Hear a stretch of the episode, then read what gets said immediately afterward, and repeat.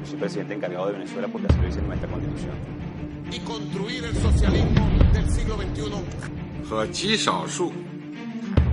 Esto es un avance informativo. De ECNUS Radio con información de ECNUS.com.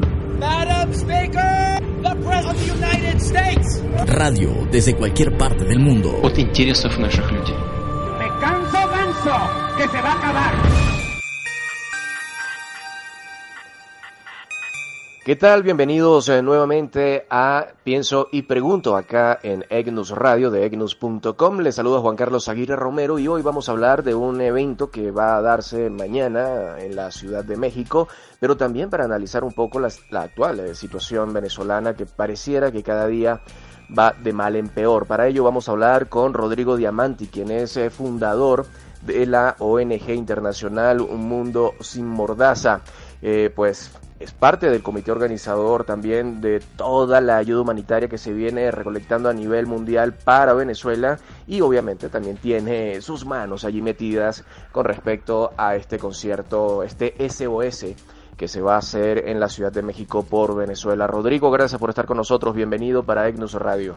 Juan Carlos, gracias por la oportunidad de compartir contigo y con todos los que nos escuchan y hablar de el país que más necesita en este momento ayuda en todo el continente, que es Venezuela.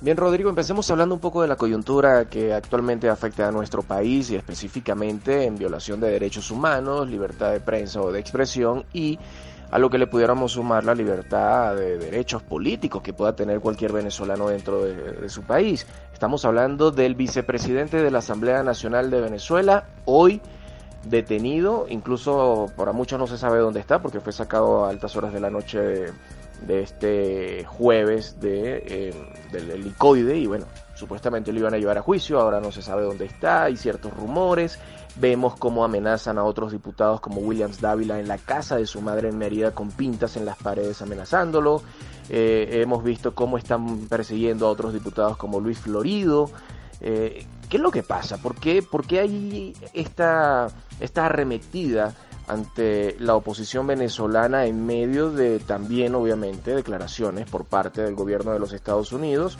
donde dice, bueno, se le acabó el tiempo, se le acabó el tiempo, pero ¿a quién se le está acabando el tiempo realmente? ¿A Nicolás Maduro o a la oposición venezolana, Rodrigo? Pues sí, conecto mucho con esa pregunta que tú haces, porque el miedo que todos tenemos es que la dictadura se quede para siempre eh, la lucha por recuperar la, la, libertad, por recuperarnos de una dictadura, es tal vez la lucha más difícil que puede dar un pueblo. Y más sobre todo cuando es una dictadura militar que obliga a la gente a morirse de hambre, sin medicinas, y que ha creado la crisis humanitaria más grande de la historia del continente americano. Esta crisis en este momento es el flagelo principal y la razón por la cual la gente ha migrado. Más de 5 millones de venezolanos se han visto obligados a huir de su país por culpa de esta crisis generada por la dictadura venezolana. El tiempo que pasa es un tiempo que juega en contra de la oposición, en contra del sueño de recuperar la democracia. Así que cada día que pasa es un día regalado a la dictadura venezolana y cada día que pasa la comunidad internacional tiene que ser más fuerte porque cada vez va a ser más difícil salir de esta dictadura. Sin embargo, nosotros no perdemos la esperanza, Juan Carlos, la esperanza es lo último que se pierde. Y nosotros tenemos casi 20 años luchando contra un gobierno autoritario al principio y luego ya una dictadura asesina con Maduro. Y, eh, y seguiremos luchando hasta el final. Nosotros no nos vamos a dar por vencidos. Sin embargo, es verdad cada vez es más cuesta arriba. Ya hoy en día se encuentra el vicepresidente de la Asamblea Nacional detenido. Imagínense ustedes aquí en México que el vicepresidente del Congreso estuviera detenido y 48 horas después no se supiera ni siquiera dónde está. Bueno, esto es lo que ocurre en dictadura. Y es que en Venezuela lo que existe es eso, una dictadura que ha devastado el país, lo ha llevado a la contracción económica más grande de la historia de la humanidad, solo superada por la Alemania de la Segunda Guerra Mundial, post la Segunda Guerra Mundial, y nosotros los venezolanos nos estamos viendo obligados o a luchar en las calles en Venezuela, de dar la vida por el país, o huir del país para poder sobrevivir.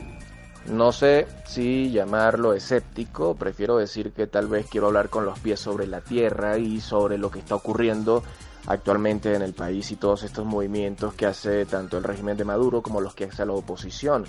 Eh, muchos dicen, bueno, es que esto no se va a acabar si no hay una intervención militar, esto no se va a acabar si no existe la ayuda internacional. Pero reitero, si la ayuda internacional, Estados Unidos específicamente, eh, sigue amenazando, sigue advirtiendo, ¿qué hacer cuando muchos dicen que perro que ladra no muerde? Y que si bien esto tiene que salir por manos de los venezolanos, ¿cómo vamos a salir los venezolanos de esto si hemos visto cómo se ha desgastado la oposición venezolana en las manifestaciones de calle? Eh, hemos visto cómo ya no tiene la misma convocatoria o, o, o ahora en este momento puedes decir que no, que no es así y que la gente está saliendo multitudinariamente a las calles. Bueno, es entendible que no tengan las mismas convocatorias porque obviamente no sé si todos vieron las imágenes de las tanquetas arrollando a los jóvenes, a los estudiantes. La gente tiene miedo, la gente tiene miedo de morir en Venezuela, ya sea por culpa de la persecución política o morir en Venezuela por culpa de la falta de medicinas y de comida.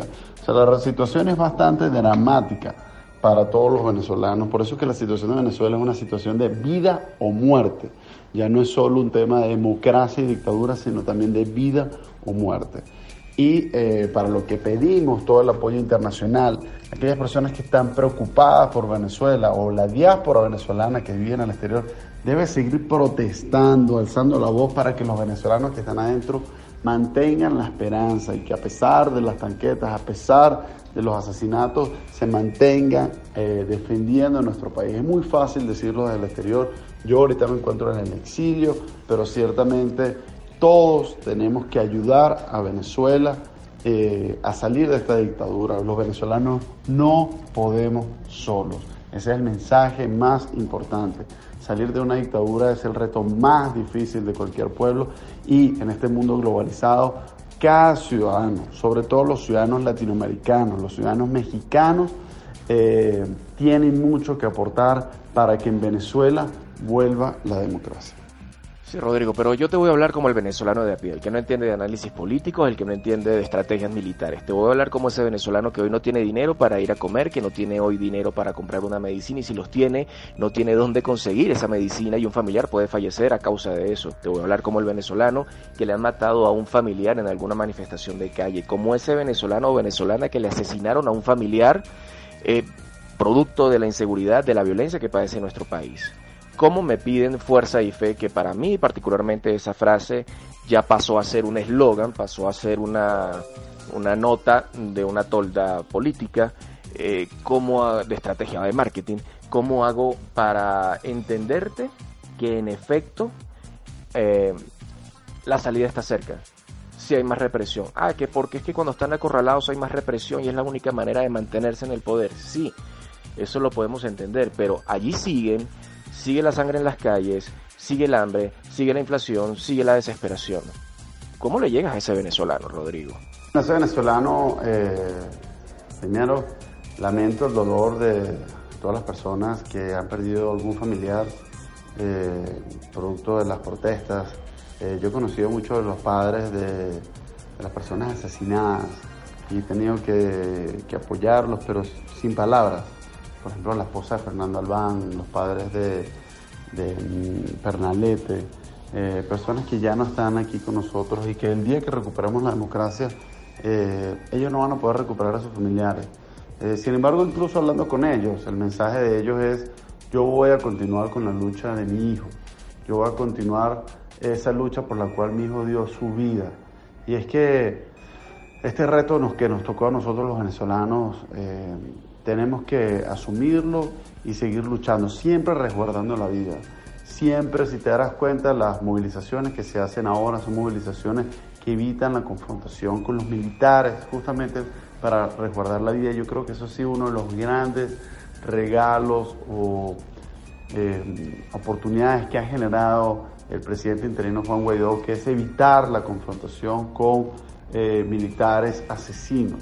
Eh, y es por eso que eh, yo creo que esta dirigencia organizada que valora la vida está generando grandes frutos y debemos apoyarla eh, y apoyar este momento tan importante. Si creemos que es difícil salir de la dictadura, imagínense dentro de seis años, imagínense dentro de tres años lo difícil que va a ser. Así que para nosotros eh, la gran oportunidad es este momento, que tenemos el apoyo de toda la comunidad internacional y esa oportunidad la tenemos que aprovechar si queremos poder recuperar nuestro nuestra amada Venezuela y poder tener un país nuevamente en el que podamos vivir, eh, crecer y ver a nuestros hijos crecer. Fíjate que, que, hablas en una de estas respuestas, Rodrigo, de la responsabilidad, de la culpa que tiene Nicolás Maduro, de la dictadura de Nicolás Maduro, como la llamas, de la actual, eh, sobre la actual crisis que tiene el país. Pero también me pregunto, ¿qué tanta responsabilidad, qué tanta culpa tiene la oposición venezolana? Y no voy a hablar de los 40 años, 50 años, 60 años atrás de la llamada Cuarta República. Voy a preguntar es de lo que ha hecho durante estos años de revolución socialista del siglo XXI. Voy a preguntar es qué, qué ha hecho la oposición para que esto cambie, porque para muchos la oposición luce descoordinada, luce dividida, luce obedeciendo intereses personales o particulares sobre los intereses comunes de todo un pueblo o de la mayoría de los venezolanos y que eso es lo que tal vez de una u otra forma ha llevado a que esta salida no haya llegado por términos pacíficos y ni siquiera y, sin ánimos de llamar a la gente a la calle a, a, la violencia y también ha contribuido a que una salida de calle no se dé en los términos de tiempo eh, que se quieren. No puedo estar más orgulloso de la dirigencia que está llevando adelante la lucha ahora en Venezuela. Porque a pesar de saber que su destino es la muerte, el exilio y en el mejor de los casos la cárcel, están dando la lucha. Yo quiero ver cuántos dirigentes del mundo están dispuestos a dar su vida por su país. Y eso es lo que está haciendo hoy la dirigencia que lleva adelante este proceso buscando una transición, recuperar la democracia. Y el mundo los tiene que reconocer, los tiene que apoyar, porque es una, eh, un liderazgo que lo está dando todo si bien se han cometido muchos errores en todo este periodo, ahora, ahora se está haciendo hasta lo imposible. Cada vez que pasa el tiempo, detienen a nuevos diputados, detienen a nuevos miembros de la oposición y sin embargo tú los ves ahí en las calles sin miedo, realmente sin miedo. Yo creo que este es otro éxito de, eh, no solo de Juan Guaidó, sino de muchos de los que lo apoyan, porque realmente ahorita lo que vemos es un compromiso total con eh, recuperar la democracia y salvar al pueblo venezolano de esta tragedia humanitaria que estamos viviendo. No es que quiera ser redundante, pero insisto, estoy hablando como un venezolano que en este momento tal vez no cree y no quiere creer en los políticos de Venezuela por sus palabras y por lo que viene ocurriendo.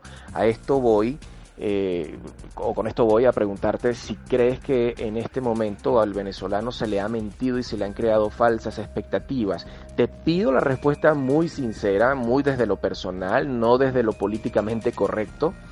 Eh, si crees que, se han vendido cosas que no se van a poder cumplir o que no se pudieron cumplir y ya lo sabemos, como a los seis meses sale eh, Maduro del poder, según Henry Ramos, eh, a un Julio Borges haciendo gestiones a nivel internacional, pero que hasta ese momento nada arrojó y ahorita pues hay más declaraciones contundentes, se lograron cambios dentro de la Organización de Estados Americanos, pero más allá de comunicados no hay nada. Un Omar Barbosa que para mi criterio muy particular creo que fue una persona completamente X, inerte dentro de la presidencia de la Asamblea y tenemos obviamente a un Juan Guaidó en este momento que sí es una persona eh, que ha demostrado un talante completamente diferente a los políticos comunes que conocemos en Venezuela. Está en la calle, llama, eh, es agresivo, digámoslo, es valiente al momento de enfrentar este régimen, pero eh, los resultados al final siguen siendo los mismos. Una, una movilización, una marcha, una declaración, una declaración contundente, como la llaman, pero Maduro sigue Miraflores, los militares siguen mandando y nosotros seguimos siendo reprimidos. ¿Qué pasa allí?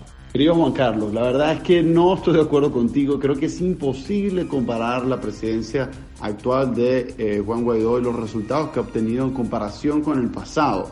Eh, yo sí creo una generación de relevo, yo sí creo que hay un liderazgo que está dispuesto a darlo todo, que comenzó haciendo política no en democracia, sino en dictadura y que desde el comienzo sabía contra qué se enfrentaba.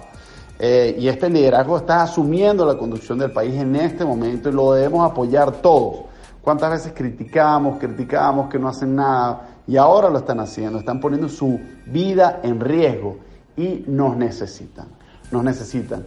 Eh, hay una frase eh, que escuché el otro día por ahí de que encargados somos todos. Y es verdad. Aquí el único encargado de salir de la dictadura no es el presidente. El presidente encargado es Juan Guaidó. Pero los encargados de salir de la dictadura somos todos los venezolanos, porque Juan Guaidó no es más ni menos venezolano que nosotros. Él no va a disfrutar ni más ni menos que, que todos si logramos recuperar nuestra democracia. Entonces, Juan Carlos, primero también tenemos que analizarnos y qué compromiso estamos haciendo todos en este momento cuando finalmente tenemos una dirigencia. ¿Hasta cuándo vamos a seguir criticando y siendo escépticos cuando finalmente se está haciendo hasta lo imposible, arriesgándolo todo para salir de la dictadura? Y eso es lo que está ocurriendo en este momento. Todos los dirigentes políticos saben en este momento que el día de mañana pueden estar presos en el exilio o incluso asesinados. Y ahí están dando la cara. ¿Y tú y nosotros qué vamos a hacer? ¿Vamos a seguir criticando? No es fácil salir de una dictadura, no es que, Juan Carlos, uno va a una biblioteca y hay un manual de cómo salir de una dictadura. No es que ellos no han seguido ese manual, es que realmente uno de los eh, trabajos o retos más difíciles que puede tener un pueblo. Y tenemos que aceptarlo, tenemos que aceptar que es difícil, pero que lo estamos dando todos. Así que si hay un momento para no ser escéptico, es este. No digo que debemos todos entonces ahora arriesgar nuestras vidas, no, no, no, ni mucho menos, pero sí tenemos que ser eh, optimistas, reconocer el liderazgo que está llevando adelante los líderes opositores en este momento, María Corina Machado, muchísimos otros, incluso del exterior, eh, personas que pudieran olvidarse de Venezuela y lo están dando todo para salir de esta dictadura. Así que yo creo que si hay un momento en que tenemos que estar eh, contentos y debemos tener confianza en que nos están liderando eh, las mejores personas, es este. Y si no aprovechamos este momento por ser escépticos, los escépticos van a ser tan culpables como los que no quisieron hacer nada eh, por salir de esta dictadura. Es mi humilde opinión. Creo que llegó el momento de despertar, reaccionar y decir, ok, vamos a hacer todo lo posible por salir de esta dictadura, eh, porque el momento es ahora, Juan Carlos. ¿Crees que hubo, Rodrigo, eh, o existe en este momento falta de estrategia, de coordinación, de táctica? Y, si vamos al tema de la ayuda humanitaria, tanto nadar para morir en la orilla, dicen algunos, muertos, heridos, manifestaciones, piedras, concentraciones en la frontera, y al final esta ayuda humanitaria entró por la Cruz Roja. ¿Por qué no se llamó a la Cruz Roja desde un principio para que hiciera esto? ¿Por qué no se buscó esa mediación con el régimen de Nicolás Maduro? Cruz Roja se ha venido llamando desde hace cuatro años para que envíe la ayuda humanitaria. Incluso nosotros aquí en México hemos hablado con la Cruz Roja para ver si podía enviar insumos y nos negaron. Casualmente, ahorita eh, se logró que la dictadura permitiese a la Cruz Roja entrar eh, a Venezuela. Eh, recordemos que las personas que ellos tienen la capacidad de ayudar en este momento son alrededor de 600 mil. Sin embargo, estudios de Naciones Unidas dicen que al menos 7 millones de venezolanos necesitan asistencia humanitaria así que no va a ser suficiente, pero sí aplaudimos que finalmente eh, la Cruz Roja pudo entrar, pero te repito, las labores se han hecho desde hace más de cuatro años y, eh, y siempre se le negó la entrada, así que yo sí creo que esto es un logro también de esta presión eh, que se ha ejercido fuertemente estos últimos meses y, que, y que demuestra nuevamente el cambio que ha generado el liderazgo actual que estamos viviendo y también la, persistencia de la gente, porque sí es verdad, el venezolano no se ha rendido y ha protestado desde el día cero y en este momento creo que se une ese esfuerzo con el liderazgo correcto y por eso que yo estoy tan esperanzado, eh, a pesar de lo difícil y lo cuesta arriba que es este reto que tenemos nosotros los venezolanos, que es recuperar nuestra democracia, luego que ha sido secuestrada por militares, asesinos, eh, que no quieren dejar el poder por que saben que van a tener que enfrentar a la justicia internacional. ¿Y qué ha pasado entonces con esa ayuda humanitaria a la fecha, Rodrigo? ¿Qué hay que decirle al venezolano que, bueno, saben desde el principio que la ayuda que entró no va a durar mucho? Y la que hay pareciera entonces que fue eh, robada, que está siendo vendida en el mercado negro, eh, en las calles, en Petare, sobre todo han visto mucha de esa ayuda humanitaria siendo vendida. Bueno, la ayuda humanitaria está pasando, está pasando poco a poco eh, caminos verdes, a través de la iglesia, eh, a través de la Cruz Roja, eh, pero obviamente nada de esto es suficiente. Eh, Juan Carlos, la mejor ayuda humanitaria para Venezuela es salir de la dictadura, eso no es secreto para nadie, porque nunca, nunca estos esfuerzos de ayuda humanitaria van a ser suficientes para solventar la crisis y para atender a todos los venezolanos. Así que realmente nosotros seguimos haciendo un esfuerzo gigantesco por eh, hacer llegar la ayuda humanitaria, pero eh, no, no, perdamos de vista que esta situación se va a resolver sola, solamente el día que recuperemos nuestra democracia.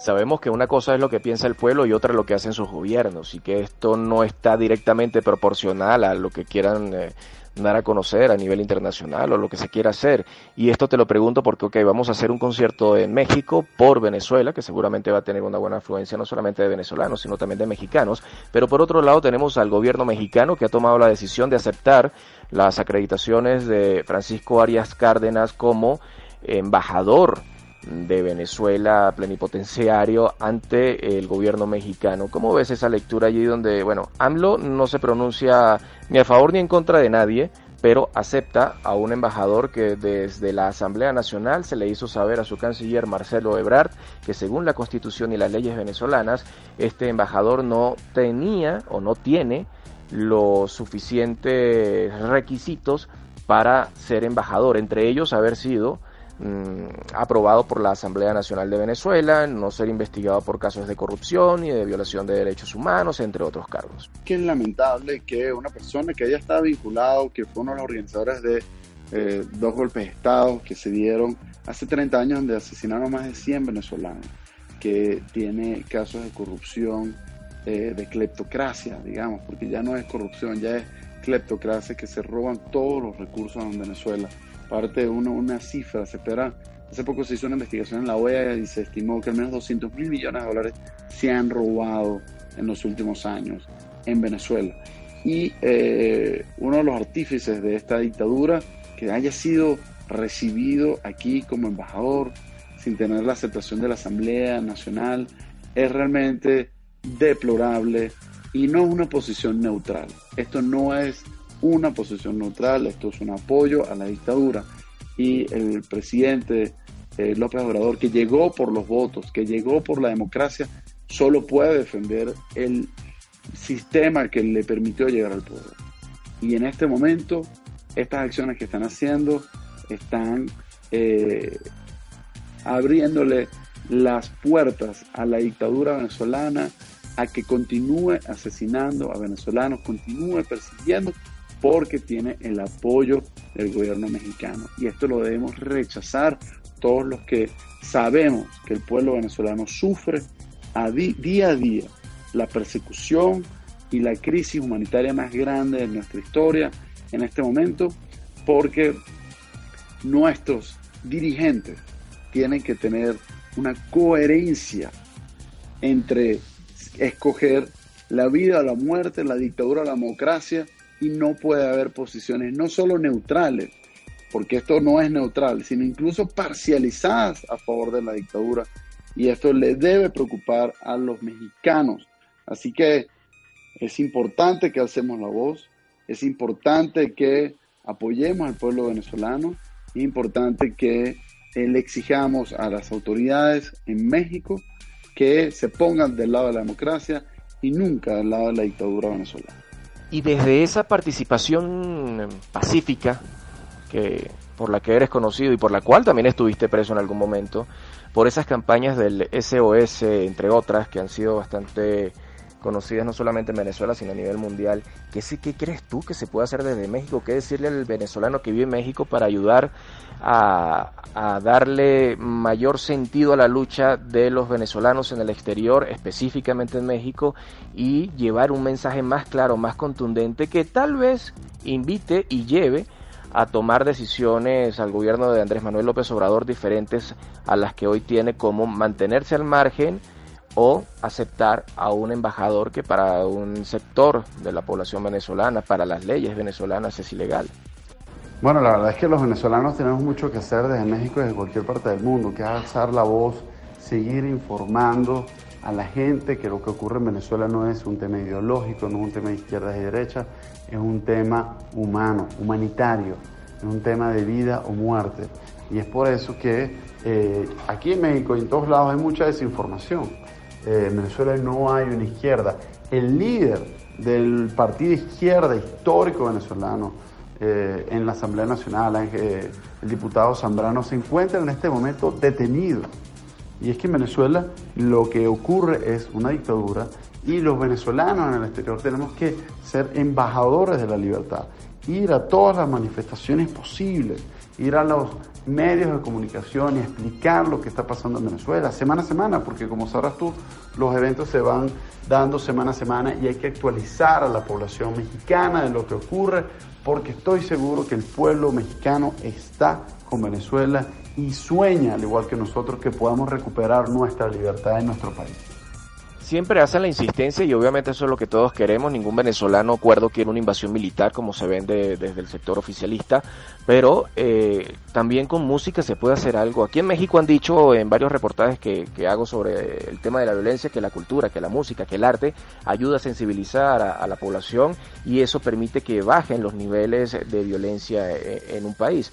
Pero esto sería el caso para Venezuela, que con conciertos obviamente se visibiliza la situación del país, pero unos dicen, bueno, ¿esto para qué sirve en Venezuela? ¿Vamos a recoger dinero? ¿Hacia dónde va ese dinero? Y debo hacer esa pregunta también. Pero además, em, vamos a celebrar algo, hay que cantar algo mientras el pueblo en Venezuela pasa hambre, pasa eh, violación de derechos humanos y demás. Háblame un poco de esta iniciativa que tienen de hacer ese eh, esos conciertos a nivel internacional, el SOS a nivel mundial por Venezuela? Pues sí, Juan Carlos, en esta oportunidad tenemos un concierto aquí en México eh, a las 2 de la tarde, el día de mañana, sábado 11 de mayo, en el Parque Los Venados, en el que estamos cambiando una mala noticia a una buena noticia. La mala noticia es que sí, los venezolanos nos hemos tenido que ir de Venezuela, pero la buena noticia es que seguimos activos y seguimos haciendo acciones por Venezuela.